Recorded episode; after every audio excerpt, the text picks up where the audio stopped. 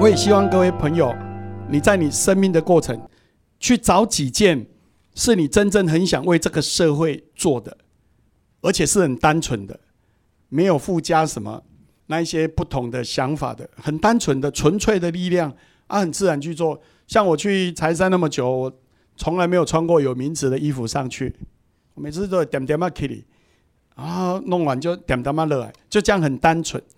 我觉得我们这个现在社会有时候。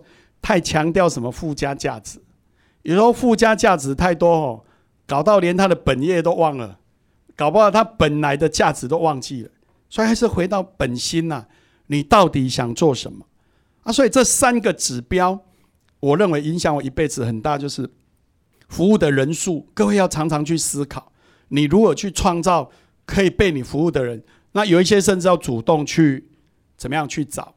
所以我记得有一本书。它里面提到一个叫“黄金之问”，各位可以写下来。什么叫“黄金之问”？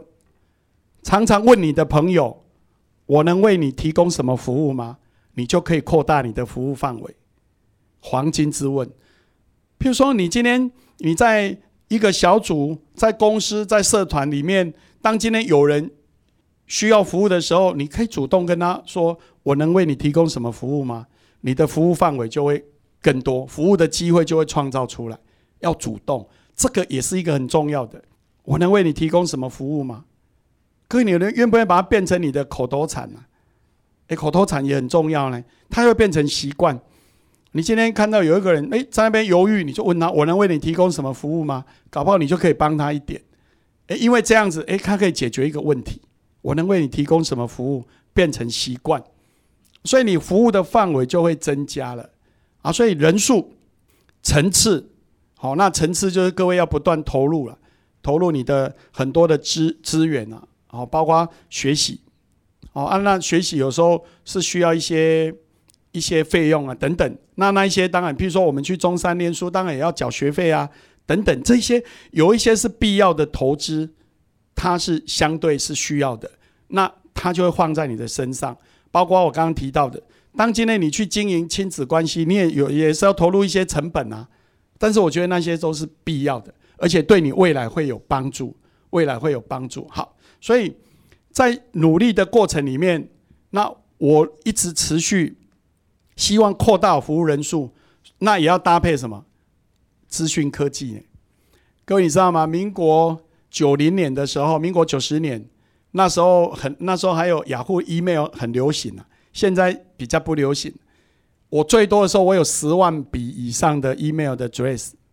我打了一百多个 gap 呢，我都寄信。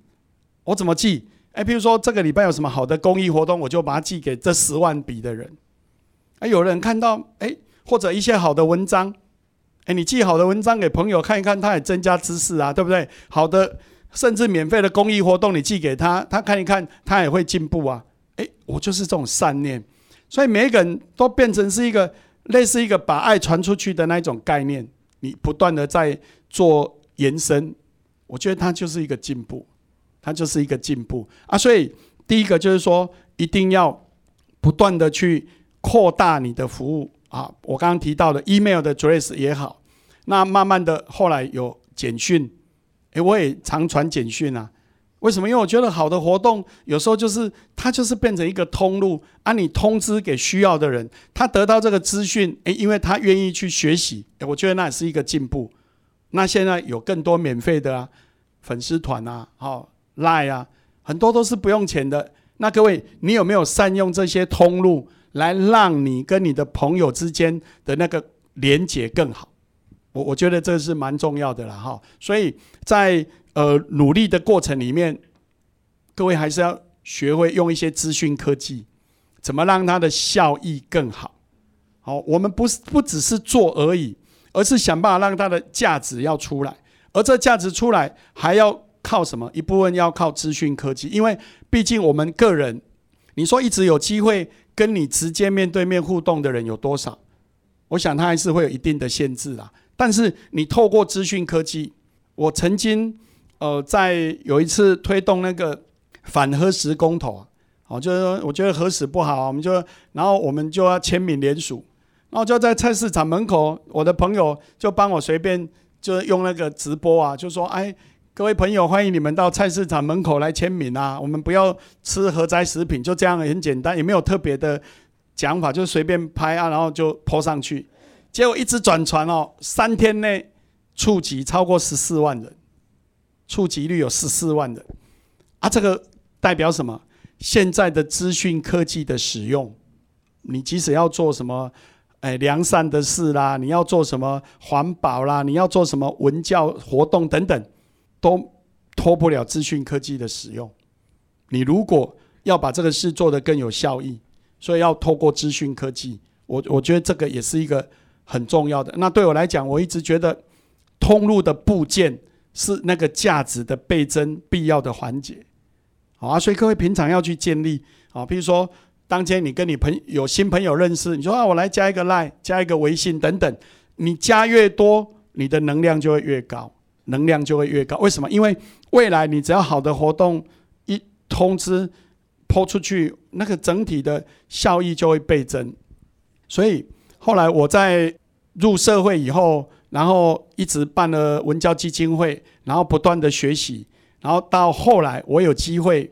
呃，担任那个民意代表的时候，事实上我都是这个精神，怎么让这个城市进步啊？这时候就回到你的专业哦，各位，我不是说吗？我是正修土木毕业，后来我到中山念人力资源管理研究所，然后后来我又到中山念公事所博士班，然后因为我持续在上课，所以我必须不断在增加我的知识的能量，所以我努力的在做了几件我觉得很。很棒的事啊！譬如说，我把我的所学投入在让高雄市公车民营化，将一年为市政府节流八亿。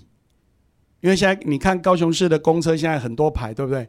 为什么？因为现在全部用路线四出，就委外转博龙路线四出，所以市政府不用自己的员工在做，他就是做路线委外而已。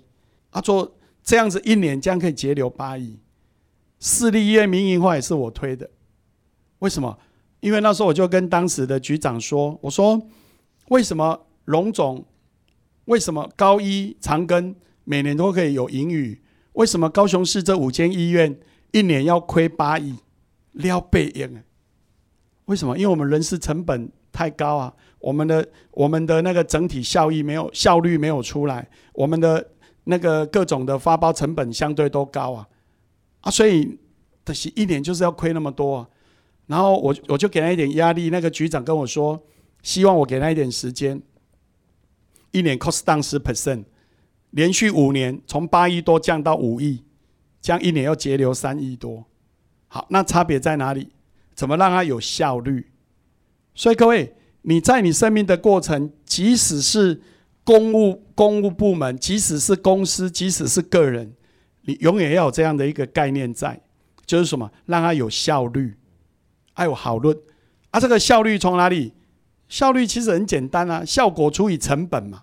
你怎么让每一件事让它有成有效果？同时要注意它的成本。哦，这个成本是很重要的。我们如何把成本降低？